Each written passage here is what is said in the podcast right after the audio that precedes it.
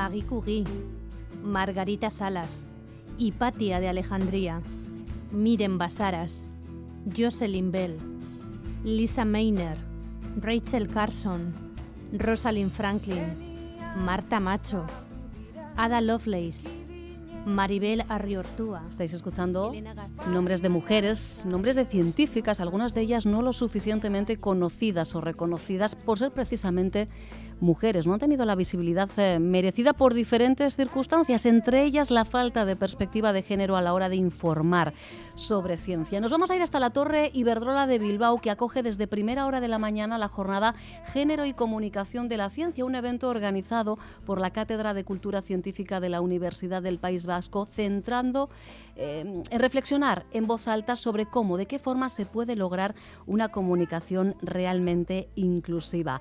Una de las participantes ha sido la investigadora y catedrática de Sociología Capitolina Díaz, que ya nos escucha. Capitolina, ¿qué tal? Muy buenas tardes. Muy buenas tardes. Arrasa al León. Arrasa al León. Disfrutando, Capitolina, de una jornada sin igual desde las 9 de esta mañana y creo que disfrutando también de las maravillosas vistas desde esa torre Iberdrola de Bilbao, ¿no? Impresionante. Desde el piso 29, desde luego, se ve lo más bonito de Bilbao, los entornos. es una maravilla, de verdad. Junto a ella, por cierto, el agradecimiento a nuestro compañero Juan Terol, que se ha desplazado hasta Torre de Iberdrola para que podamos mantener esta conversación con el mejor de los sonidos posibles. Hemos tenido ya la oportunidad de, de escucharte, Capitolina, esta mañana. Lo hacías en una mesa compartida con la matemática Marta Macho, con la periodista Victoria Toro. Ponencia titulada La travesía en el desierto, eh, en relación precisamente a la travesía que las mujeres llevan siglos realizando en el mundo de la ciencia. Y yo recupero una pregunta que te hiciste ya hace un tiempo para iniciar eh, esta conversación. En este punto en el que nos encontramos, ¿ama la ciencia a las mujeres? ah, vieja pregunta, sí señora.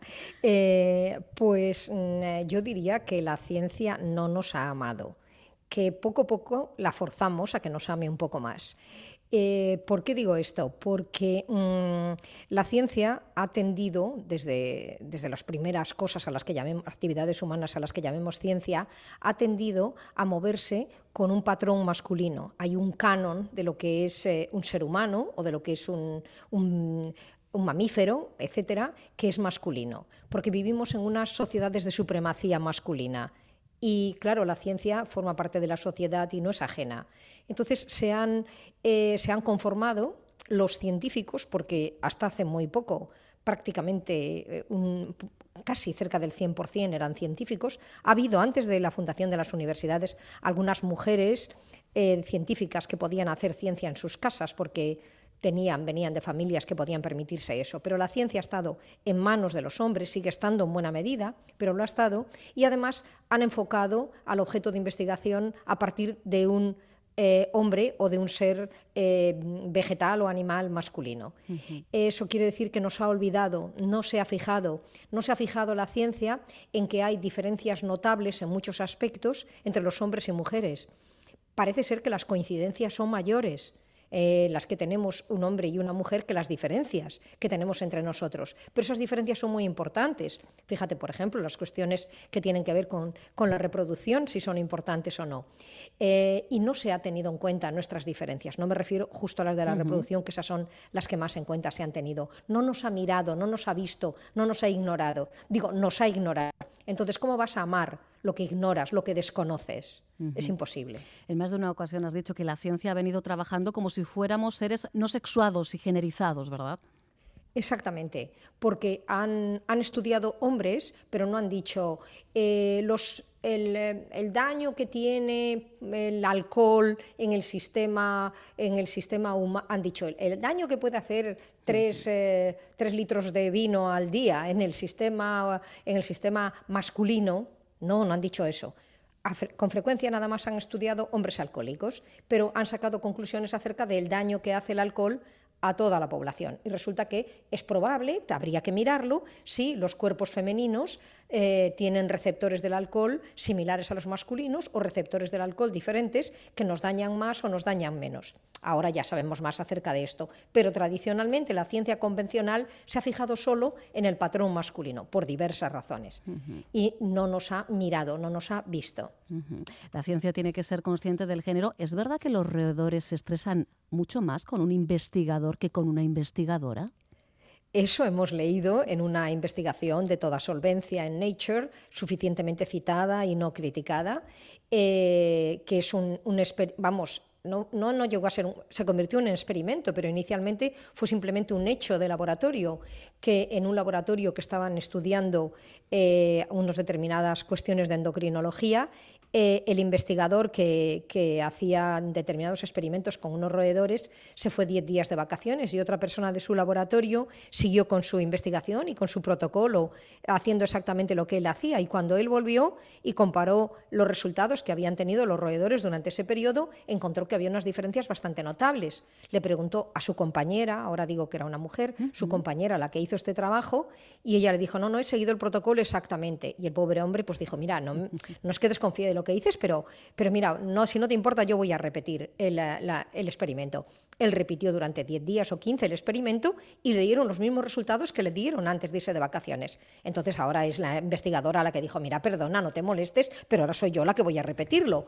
Y lo repitió, él la vigilaba, igual que ella le vigiló a él mientras lo estaban haciendo. Bueno, vigilar es una palabra fuerte, quiero decir, vio que cumplía con, con el protocolo de investigación exactamente y a la señora naturalmente le volvieron a dar los mismos resultados que le habían dado cuando estaba ella sin su compañero. Y claro, ahí la única variable que había nueva era el sexo o el género de los investigadores. Entonces, claro, como cabe esperar en estos casos, porque eran unas personas de ciencia, eh, hicieron esto mismo con otras colegas y otros colegas de laboratorio y encontraron que si bien cualquier ratón se estresa al ser manipulado, aunque ya sé que las últimas normativas que tenemos, nuestro país está muy bien en este sentido, eh, en buena parte de, creo que buena parte de las comunidades autónomas, sino en todas, la gente que manipula roedores en los laboratorios está obligada a, antes de empezar el experimento, pasar varios días jugando a ratitos con los roedores para que los roedores se acostumbren a las investigadoras y a los investigadores y así se estresen menos. Pero así todos se estresan. Y el asunto está en que se estresan más al ver a un hombre. Esto es lo que pasaba. Y cuando tú estás haciendo, al ser manipulados por un hombre, cuando tú estás haciendo una investigación de cuestiones endocrinas, si aumenta el estrés de la, del animalito o de la persona, el, el estrés supone un sistema, de, un, disparador, es un disparador de cambios hormonales extraordinarios, con lo cual es muy probable que los datos que obtienes al final son datos no fiables porque no responden exactamente al metabolismo de ese, de ese individuo, de ese roedor, responden al metabolismo de ese individuo en situaciones de estrés. Es curiosísimo. Y ¿eh? la importancia de esto es que pensemos que eso le pasa a un roedor que un roedor no tiene conceptos en el sentido que los humanos entendemos por conceptos. Eso quiere decir que el roedor no sabe que existimos seres humanos y menos aún que existimos seres humanos sexuados y generizados. Por lo tanto, aun sin saber eso, un hombre le afecta de una manera distinta que una mujer. ¿Eh? Entonces, ¿qué no nos pasará cuando hacemos una investigación con seres humanos? Que nosotras tenemos muy claro la diferencia entre hombres y mujeres o personas no binarias y además tenemos estereotipos al respecto y tenemos unas expectativas respecto a cómo se va a comportar la persona que tenemos enfrente si es un hombre o es una mujer. Así que seguro que el resto de actividades científicas están también marcadas o selladas o tintadas por el sexo y el género de la persona que hace la investigación y de las personas que son el objeto de la investigación. En todo caso, como apuntaba Capitolina, hoy día el modelo androcéntrico sigue primando a la hora de, hacer ciencia, aunque la mayoría en la universidad son mujeres, se gradúan antes en mayor número, pero es verdad, Capitolina, que a medida que eh, se van subiendo peldaños en la carrera académica, investigadora, en la laboral, de alguna manera eh, em, van desapareciendo, se van cayendo. Tú hablas en este contexto de histéresis social de género. Bueno, es que, eh, perdonad por esa palabra. Me, he inventado, bueno, no es que me la he inventado, la, la, he he tomado prestada, exactamente, de la física, porque me, venía como muy bien, porque en la física, en la, en la física cuando estudian magnetismo, eh, mm, si imantan un metal al ponerlo en un campo magnético. Pero luego, aunque retiren el campo magnético, el metal sigue imantado, pierde un poco de imán eh, de su capacidad magnética, pero, acá, pero, pero hay una cantidad de magnetismo que permanece en ese metal. Bueno, pues yo creo que en, la opinión que socialmente tenemos sobre las mujeres y sus capacidades científicas, nos ah, bueno, a ese fenómeno le llaman histéresis en, magnetismo. Bueno, pues me parece a mí que de manera social tenemos una histéresis de género respecto a la ciencia. ¿Por qué? Pues porque eh, hasta hace no mucho las mujeres ni siquiera podían estudiar en las universidades. Ha estado prohibido en España hasta, hasta 1910, las mujeres no entraron en las universidades. Hoy nos ha dicho una ponente británica que en Cambridge hasta 1947 no, fueron, no, permitieron a las mujeres entrar en todos los colleges. Entonces tenemos la idea de que las mujeres no tienen una formación científica como la que tenemos, eh, como la que tienen los hombres.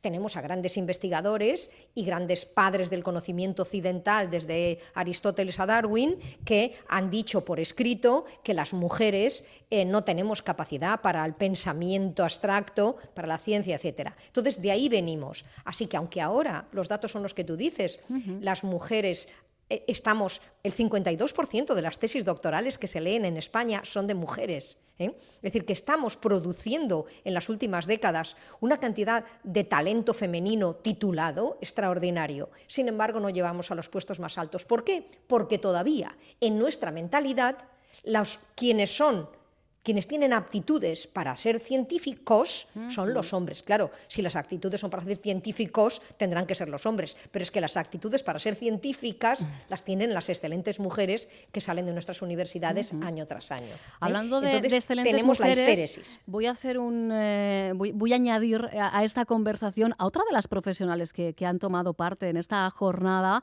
género y comunicación de la ciencia. Ella es Pili Calzada, periodista experta en estrategia comunicativa, lleva años ligada al ámbito de la divulgación científica y en esta casa tenemos varios ejemplos de ello. ¿eh? Seguro que muchos recordarán Norteco, Ferrocarrilla o Tecnópolis. Pili, ¿qué tal? Arrachaldeón. Arrachaldeón, ¿qué tal? Has estado escuchando, pendiente seguro de, las palabras de Capitolina Díaz. Tú en este caso eh, has participado con una ponencia eh, que eh, en su título hay mucha intención. ¿no? Las mujeres en la ciencia están fuera de juego, pero están jugando, Pili.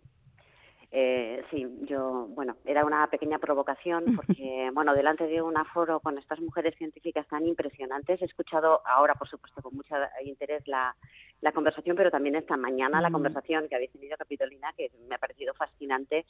Eh, bueno, pues delante de todas ellas yo poco más puedo poco puedo aportar, salvo mi experiencia, pues como decías, vinculada a la divulgación científica hace ya muchos años, eh, precisamente en, en, esta casa, ¿no? Eh, arrancando con Euskadi Ratia Norteco Ferrocarrilla y después eh, en Euskal Televista con Tecnópolis. Y la verdad es que es una alegría. Cada vez que pienso, cada vez que me acuerdo de que siguen, esos dos proyectos siguen vivos y con una salud realmente maravillosa. Sí, yo sobre todo quería con esa pequeña provocación o con esa metáfora decir que eh, es verdad que en muchos ámbitos que eh, en los que el espacio público eh, tradicionalmente ha estado asignado a los hombres, se lo han asignado, las mujeres pues tienen, tenemos que hacer un enorme esfuerzo para ir abriendo ese hueco y no es para nada un hueco ni un esfuerzo menor. Esa travesía en el desierto ni muchísimo menos ha terminado y ni muchísimo menos estamos en un oasis. Pero bueno, yo hoy quería sobre todo lanzar algunas reflexiones sobre cuál ha sido mi experiencia y dónde veo oportunidades, oportunidades para que las mujeres, que es verdad que el sistema nos sigue teniendo un poco fuera de juego, eh, bueno, pues para que nos veamos en el centro del campo de juego y sobre todo disputándolo, no solamente manteniendo una presencia. La realidad es que hacemos esto, pero la proyección que hay en ese espacio público creo que todavía deja mucho que desear.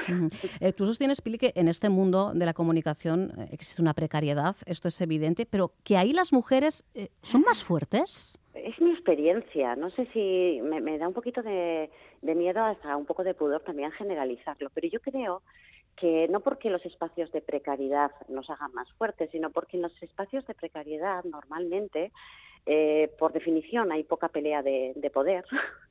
Y cuando hay pelea de poder los hombres suelen personarse. Y sin embargo las mujeres ahí creo que tenemos la capacidad de desarrollar estrategias que explican en gran medida cómo hemos ido avanzando a lo largo de la historia eh, haciéndonos fuertes en espacios, porque esto ha sido un día a día pico pala, pico pala en todos los espacios en los que la visibilidad es moneda social. Eh, cuando hay poder, cuando hay visibilidad, reconocimiento de por medio, eh, las estructuras jerarquizadas que suelen estar dominadas por los hombres, ahí se pelean. Cuando no lo hay, es decir, espacios precarios, más pequeños, ahí yo creo que podemos intentar aprovechar esa grieta.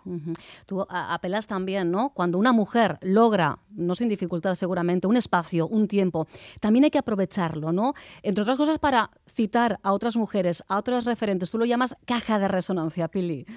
Sí, yo mi experiencia es que cuando me ha tocado eh, trabajar con mujeres científicas a las que les pedía mm, casi todo, entrevistas, reportajes, dudas, consultas, etcétera, eh, en mi experiencia es que son extraordinariamente generosas, que abren agendas y conocimiento y que en general eh, son generosas también no solamente con su trabajo, sino con el trabajo de los equipos que tienen alrededor. Yo creo que esto es fundamental. Creo que sin, con oportunidad y sin ella, eh, una de las estrategias que podemos seguir es la de citar a otras mujeres que están trabajando a nuestro alrededor, que es pertinente su esta cita, que, que pueden seguir aportando al debate que se abre cada vez o a la conversación que se abre cada vez que una mujer participa en un espacio público.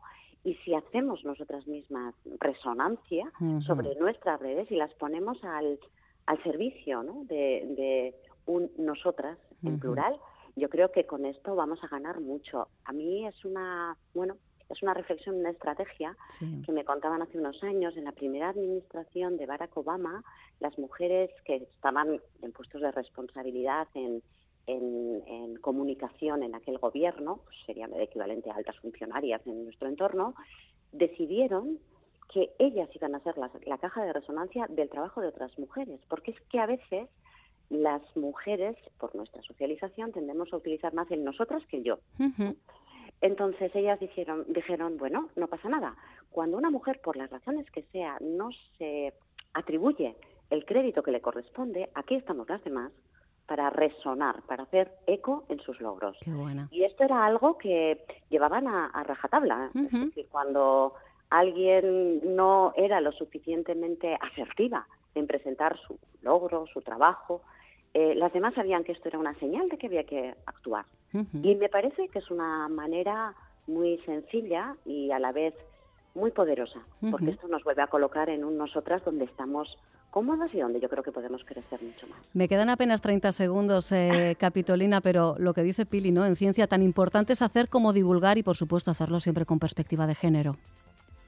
Sin duda. Y de hecho, por ejemplo, aquí tenéis a Marta Macho en la Universidad del País Vasco, que ha creado ese blog de Mujeres Conciencia, que ha conseguido que lo sigan mm, pues, decenas o centenares, yo no sé, de personas por todas partes, que estimule, que haya servido de modelo. Es decir, que ahí tienes a una profesora que ha salido de su ámbito de confort, que son las matemáticas, se ha puesto ¿eh? y probablemente, vamos, eh, sin, sin, apenas apoyo institucional, casi seguro, ¿eh? a trabajar. Tengo que ir dejándolo aquí. Nos llegan las señales a las dos. Muchísimas gracias. Un fortísimo abrazo.